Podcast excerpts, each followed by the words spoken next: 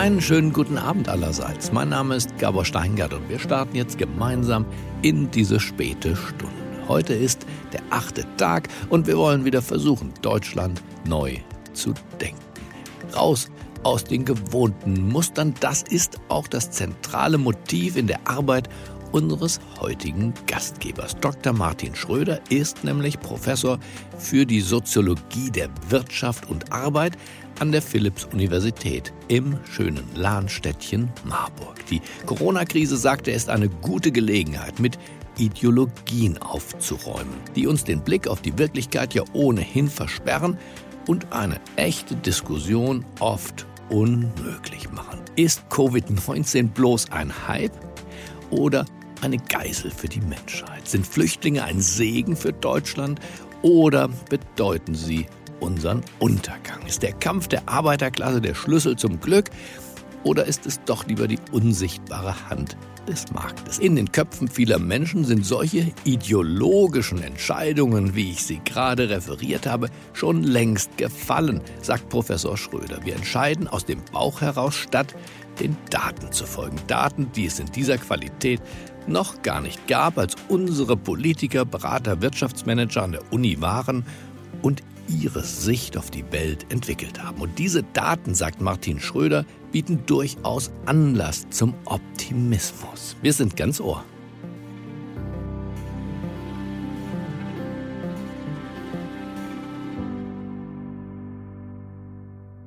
Hallo, ich bin Martin Schröder, Soziologieprofessor an der Philipps-Universität. Ich freue mich hier bei der achte Tag zu sein und wir werden uns heute mal darüber unterhalten, wie wir Unsicherheit bewerten, wie uns die Sozialwissenschaft dabei helfen kann und ja, wie wir deswegen tatsächlich auch realisieren können, dass wir in einer besseren Welt leben, als wir denken. Und um vielleicht mal mit dem Thema anzufangen, das uns sicher gerade alle interessiert, wie geht es Menschen jetzt gerade mit den Corona-Maßnahmen? Was kann man Menschen noch alles zumuten? Ähm, das Problem, wenn wir probieren, solche Fragen zu beantworten, wie auch das Problem, das entsteht, wenn wir die meisten gesellschaftlichen Fragen beantworten, ist, dass wir alle ein Bauchgefühl für sowas haben. Und das Problem an diesem Bauchgefühl ist aber, dass dieses Bauchgefühl durch Meinungen beeinflusst sind, die uns erstmal eher von der richtigen Lösung wegführen als hinführen. Zum Beispiel auch durch Ideologien oder durch große Ideen wie konservativ sein oder liberal sein oder gegen den Markt eingestellt sein, die uns eben unser Leben lang beeinflussen.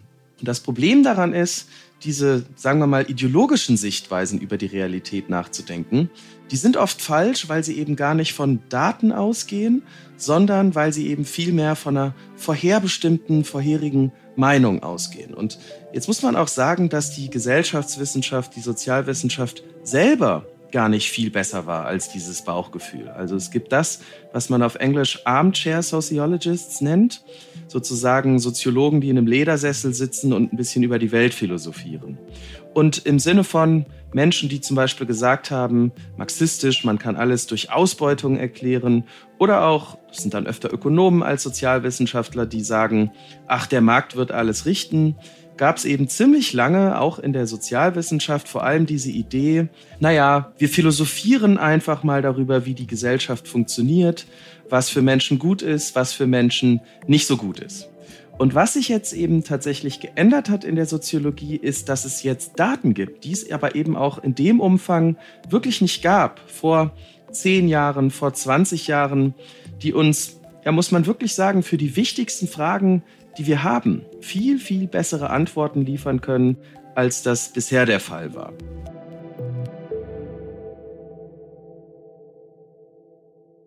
Ein Beispiel ist das sozioökonomische Panel. Da werden seit 1984 Menschen alles Mögliche gefragt und die Datenmenge ist gigantisch. Also es wurden 85.000 Menschen 34 Jahre lang befragt, sodass man ungefähr 650.000 Befragungen hat. Und wir wissen fast alles über diese Menschen. Und was mich zum Beispiel interessiert, ist, wie zufrieden oder unzufrieden sind die. Und da kommt eben ziemlich viel bei raus, was man erstmal nicht so gedacht hätte. Ich gebe Ihnen mal ein paar Beispiele.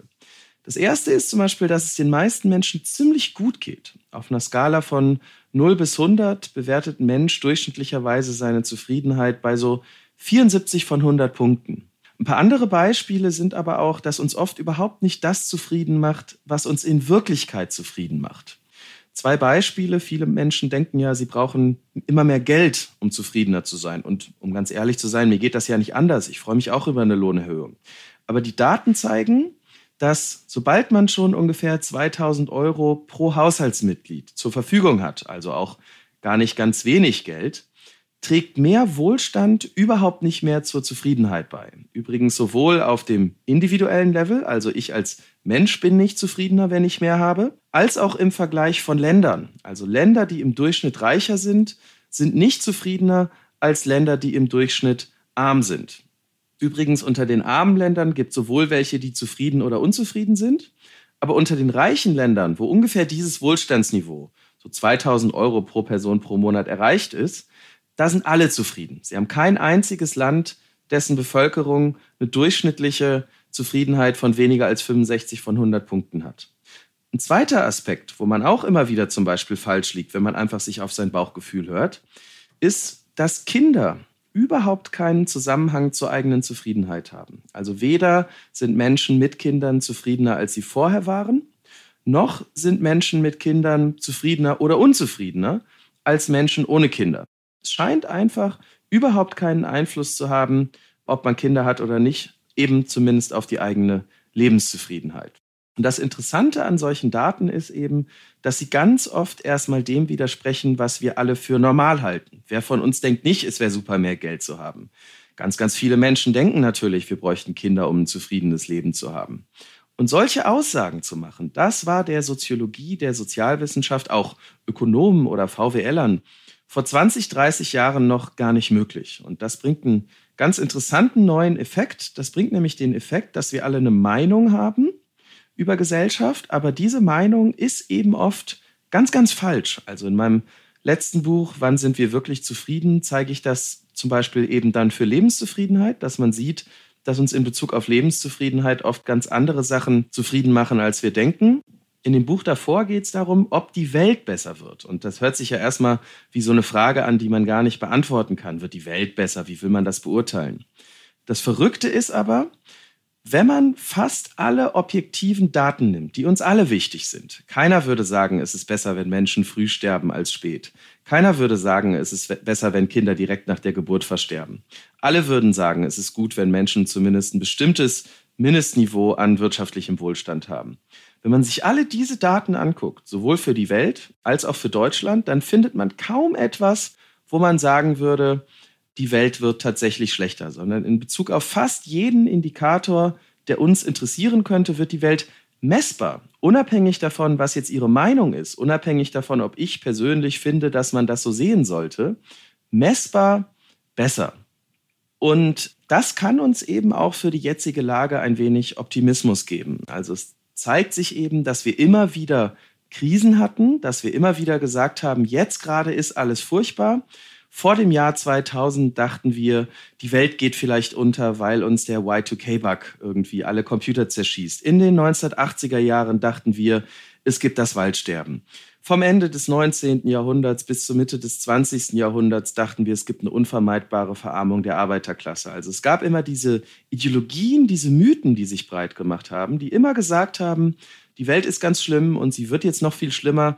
Und es hat eigentlich nie gestimmt. Also das Leben ist messbar, unabhängig davon, ob das jetzt meine Meinung zum Thema ist, wird einfach messbar immer besser.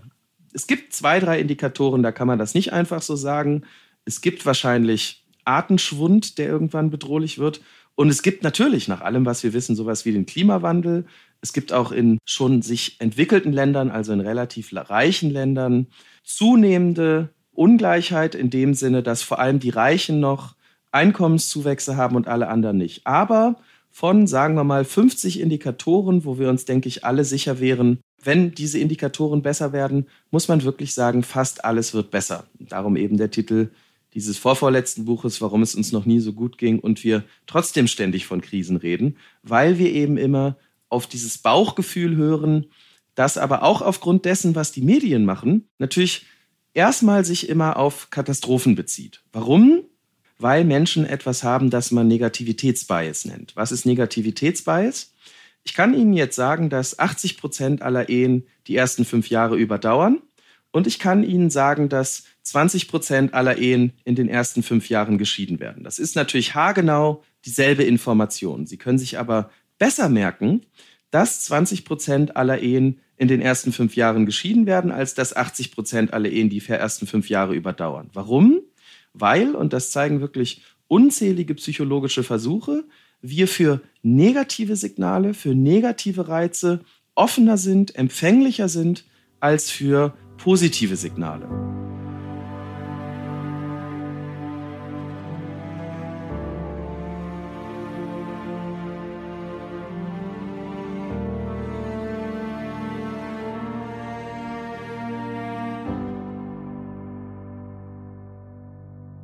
in einer Welt, in der Medien uns aber vor allem, und das ist ja auch gut so, das berichten, was schiefläuft, führt das natürlich alles dazu, dass wir frei Haus immer wieder das bekommen, wofür unser Gehirn sowieso empfänglich ist, nämlich das, was schiefläuft in der Welt. Und meistens ist eben das, was schiefläuft, spektakuläre Einzelfälle, hinter denen aber Trends stehen, die immer besser werden. Also wir erfahren von dem einen Flugzeug, das abstürzt, wir erfahren aber nicht, dass Fliegen in den letzten 80 Jahren ungefähr 2000 Mal sicherer geworden ist. Wir erfahren natürlich, und das ist ja auch gut so, alle Details über das Coronavirus, aber wir erfahren nicht, dass wir im Durchschnitt seit ungefähr 100 Jahren jedes Jahr ungefähr zwei von sieben Tagen pro Woche an Lebenserwartung hinzugewinnen. Übrigens total verrückt. Also für jede Woche, die Sie verbringen, kriegen Sie zwei Tage zurück, weil um so viel jede Woche die durchschnittliche Lebenserwartung steigt. So ganz lange positive Trends erfahren wir natürlich viel, viel weniger, wenn wir uns vor allem auf unsere Intuition, auf unser Bauchgefühl verlassen, das aber wiederum selber davon geprägt ist, wie die Medien berichten, was eben tendenziell immer negativer ist als die Realität weil wir eben viel von spektakulären negativen Einzelfällen, aber wenig von den dahinterstehenden langfristigen und fast immer positiven Trends erfahren. Das ist nicht das Ich, was ich sage. Ich bin jetzt kein Optimist, ich bin nicht jemand, der sagt, ach, die Welt wird besser, sondern das ist eben interessant. Das zeigen fast alle objektiven Daten. Ich denke, eine ganz, ganz wichtige Sache, bei der uns diese wissenschaftlichen Daten helfen können, ist, dass wir Fragen, die zumindest prinzipiell mit richtig oder falsch beantwortet werden können, nicht mehr zu so Fragen machen, die unsere Gesellschaft in so Lager spalten. Also wie der Coronavirus sich ausbreitet, wie gefährlich der ist, das sind ja nun mal Fragen, die sind objektiv beantwortbar. Da gibt es wirklich keine Meinung zu, wie man jetzt sagen könnte, das eine Kunstwerk ist schön oder eben nicht, sondern das ist ein Virus, dessen Eigenschaften objektiv feststellbar sind. Trotzdem sieht man eben eine ganz starke Lagerbildung. Also schauen Sie sich die USA an.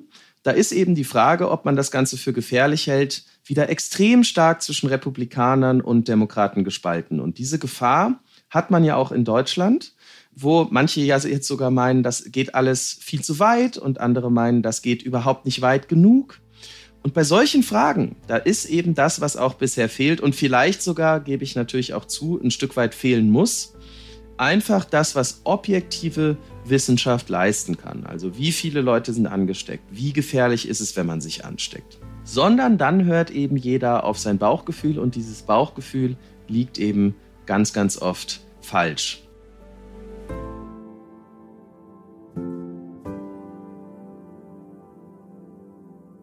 Wenn man dieser Idee treu bleibt, man braucht die Daten, dann heißt das auch, dass wir uns an bessere Prognosen und Entscheidungen ganz oft eben nur rantasten können. Wenn Sie jetzt total überzeugt sind, wenn Sie jetzt überzeugter Marxist sind oder, oder überzeugter Ökologe oder überzeugter Marktliberaler, dann haben Sie quasi ein Raster, durch das Sie alles sehen. Egal was passiert, Menschen werden ausgebeutet. Egal was passiert, hinter allem steckt Umweltzerstörung. Egal was passiert, der Markt wird es richten. Diese Sichtweise macht es uns sehr einfach und damit auch sehr bequem, jedes Problem sofort einordnen zu können und aus unserer Perspektive heraus auch eine Antwort darauf zu haben und sogar noch mehr, auch sagen zu können, wie es überhaupt weitergeht. Jetzt gibt es ein ganz interessantes Buch von einem Psychologen, Philip Tedlock, Superforecasting. Und was der gemacht hat, ist, der hat Menschen über Jahrzehnte immer wieder gebeten, Prognosen abzugeben. Und nicht in Anführungsstrichen ganz normale Menschen, sondern Menschen, auf die wiederum Leute wie Sie oder ich hören, Leute, die Zeitungskolumnen schreiben, Akademiker. Und er hat diesen Leuten immer wieder Fragen gestellt, die nicht trivial sind, also nicht, wie wird das Wetter morgen sein, aber auch nicht unbeantwortbar. Also zum Beispiel ein Jahr vor dem Zusammenbruch der Sowjetunion wird die Sowjetunion in den nächsten zwei Jahren zusammenbrechen? Ja, solche Fragen, für die man wirklich eine Prognose abgeben muss, von der man auch sagen würde, wenn man sich mit den Daten beschäftigt, dann kann man es nicht wissen, aber man kann zumindest vielleicht eine Prognose abgeben, die dem Zufall überlegen ist. Und das Interessante war, im Durchschnitt waren die Prognosen, die selbst Experten abgegeben haben, schlechter als das, was der Zufall erwarten lassen würde. Hans Rosling hat das mal so verpackt, dass wenn Sie einen Schimpansen haben, der sich zwischen drei Möglichkeiten entscheiden muss, der durch Zufall immer noch eine bessere Entscheidung trifft, als wenn man Menschen sagt, hier sind drei Möglichkeiten, was wird passieren oder wie gut ist die Welt. Also wir sind unfassbar schlecht darin, im Durchschnitt den Zustand der Welt zu erkennen oder auch Prognosen zu machen. Warum? Es hat sich herausgestellt, dass der Grund, warum so viele Menschen so schlecht darin waren, diese Prognosen zu erstellen, war, dass sie bestimmte Ideologien eben hatten. Also umso stärker diese Menschen sich zu einer bestimmten Denkrichtung bekennen konnten, umso schlechter waren sie in der Lage, die Zukunft vorherzusehen. Leute, die sich ganz stark auf ihr Bauchgefühl verlassen haben, eben weil das oft von einer bestimmten Meinung, Ideologie geprägt waren, die waren auch viel schlechter. Es gab aber eben Leute, die in der Lage waren, Prognosen zu erstellen, begrenzt die Zukunft vorherzusagen die viel, viel besser waren als das, was der Zufall erwarten lassen würde. Und was haben diese Leute gemacht? Diese Leute haben sich an Daten gehalten. Wenn Sie jetzt das Beispiel nehmen, eine Frage, die mal benutzt wurde, nur um das mal zu checken, wie Menschen unterschiedlich an ein Problem herangehen. Philip Tedlock hat dann Leute gefragt, in Chicago, wie viele Menschen gibt es, die Pianos reparieren, Klaviere? So, und wenn Sie sich jetzt einmal nur denken, ich weiß nicht, ich habe gerade das Bauchgefühl 10, ne? dann liegen Sie damit wahrscheinlich falsch. Was die erfolgreichen Leute gemacht haben, ist zu sagen, wie viele Leute wohnen in Chicago? Ich weiß es zwar nicht, aber vielleicht zwei Millionen. Ich weiß es zum Beispiel auch nicht. Wie viel davon haben Piano? Ich weiß es zwar nicht, aber vielleicht ein Prozent. Okay. Dann ist man bei 20.000. Wie oft muss so ein Piano gewartet werden? Ich weiß es zwar nicht, aber einmal pro Jahr. Wenn ich 20.000 Pianos habe, die einmal pro Jahr gewartet werden müssen und ich vielleicht sag mal, 1000 Pianos pro Jahr warten kann, 20.000 durch 1000, dann habe ich 20 Leute, die ich brauche, um das machen zu können. Also wer sich so über grobe Daten an die Realität herantastet, Guesstimates erstellt, der ist eben fast immer besser darin, Prognosen zu erstellen, die Zukunft vorherzusagen, als es eben möglich mit einem Bauchgefühl ist. Ich gebe Ihnen mal ein Beispiel, was dafür ganz interessant ist. Überlegen Sie sich einfach mal, wie gefährlich ist es, sich mit Corona anzustecken. Gerade haben wir wie es aussieht, weniger als 1000 Neuinfektionen pro Tag, zumindest offiziell.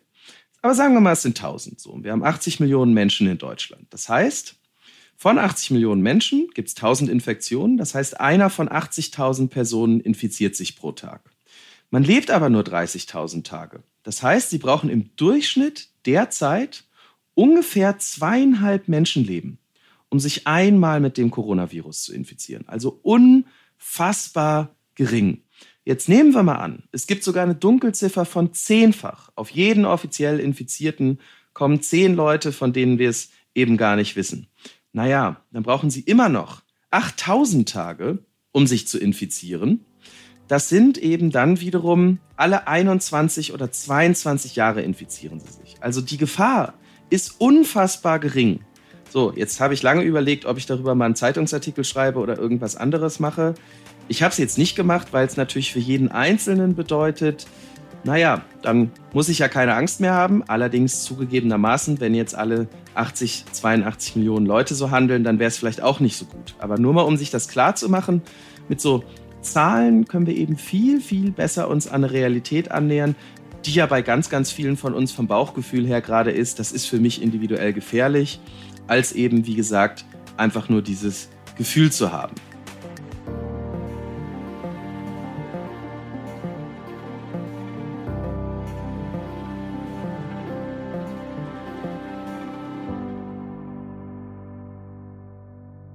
Das heißt, wir brauchen, denke ich, und das ist auch möglich, und das ist, denke ich, das Gegenteil von dem, wofür Soziologen auch so ein bisschen verschrien sind, in Zukunft viel mehr Daten auch für die gesellschaftlichen Debatten, die wir führen. Und ich glaube, das ist oft auch ein Problem für den Journalismus, weil die ganz oft eben viel mehr daran interessiert sind, naja, ich will ja Meinungen und möglichst polarisierende Meinungen.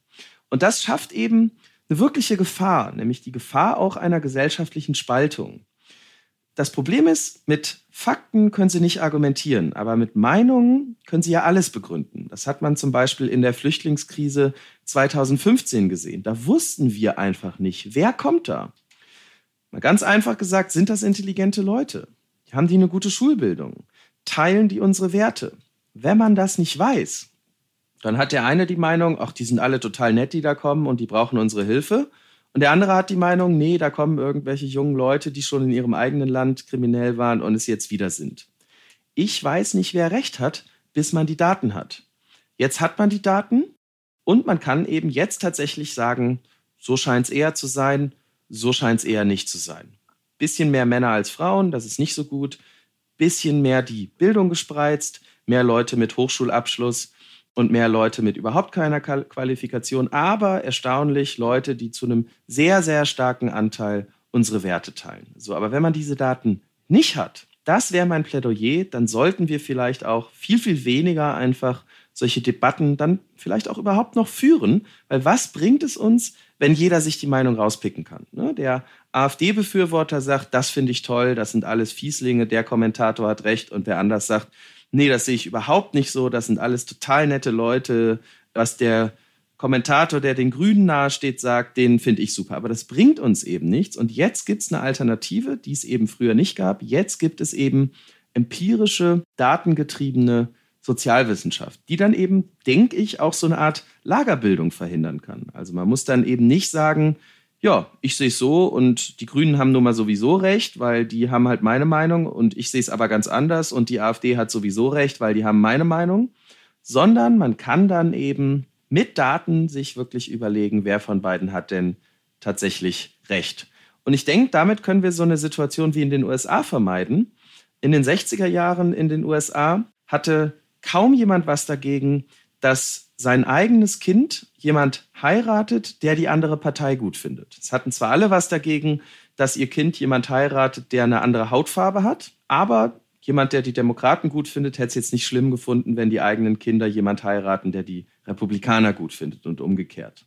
Und das hat sich mittlerweile umgedreht. Mittlerweile finden die wenigsten Amerikaner es schlimm, wenn ihr Kind jemand heiratet, der eine andere Hautfarbe hat, aber mittlerweile finden die meisten Amerikaner wollen nicht, dass ihre Kinder jemand heiraten, der die andere Partei gut findet. Und ich denke, das ist eine gefährliche Situation, weil man kann natürlich sagen als Grünenwähler, ich finde die Meinung des AfD-Wählers nicht gut. Aber wir kommen, denke ich, immer mehr in die Gefahr, dass wir Menschen verteufeln. Also, dass man sagt, das sind auch schlechte Menschen. Ja?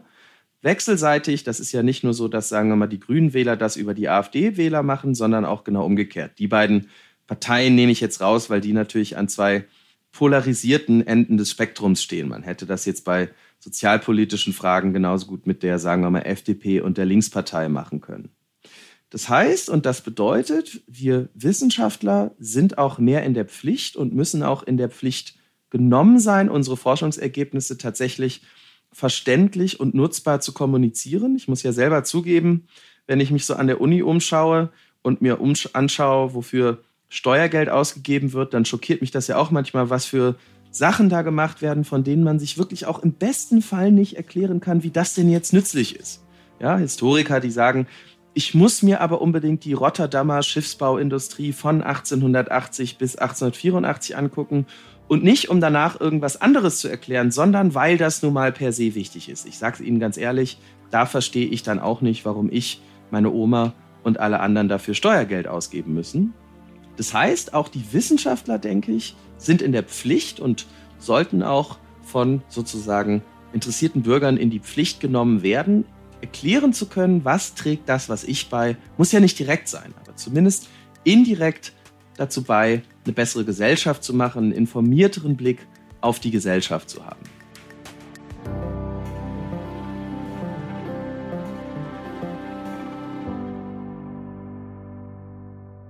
Jetzt gibt es natürlich auch ganz, ganz viele Geisteswissenschaftler, die eben sagen, nein, meine Forschung, die, das darf man nicht von mir fordern, dass die einen direkten Bezug hat, dass man sofort sagen kann, dafür ist das gut oder schlecht. Es darf eben nicht alles unter diesem kapitalistischen Verwertungsdruck stehen. Und da kann man natürlich unterschiedlicher Meinung sein. Ja, ich will auch gar nicht sagen, dass ich da unbedingt objektiv recht habe. Das ist ja wiederum auch nur meine Meinung. Das heißt, alle verärgerten Sozialwissenschaftler, die das so sehen, können sich natürlich auch gerne mal bei mir melden.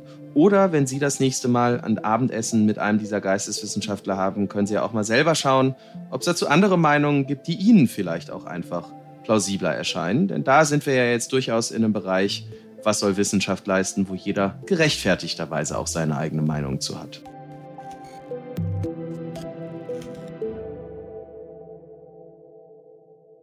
Damit bedanke ich mich bei Ihnen, wünsche Ihnen noch einen schönen Abend und freue mich hier bei der achte Tag einmal zu Gast gewesen zu sein. Danke Martin Schröder für diesen erhellenden Blick auf unsere gesellschaftliche Wirklichkeit. Und danke auch für die Erinnerung daran, dass der Weltuntergang entgegen aller Prognosen bislang noch ausgeblieben ist. Ich wünsche Ihnen jetzt einen angenehmen Abend und danach eine ruhige Nacht. Es grüßt Sie auf das Herzlichste, Ihr Gabor Steingart.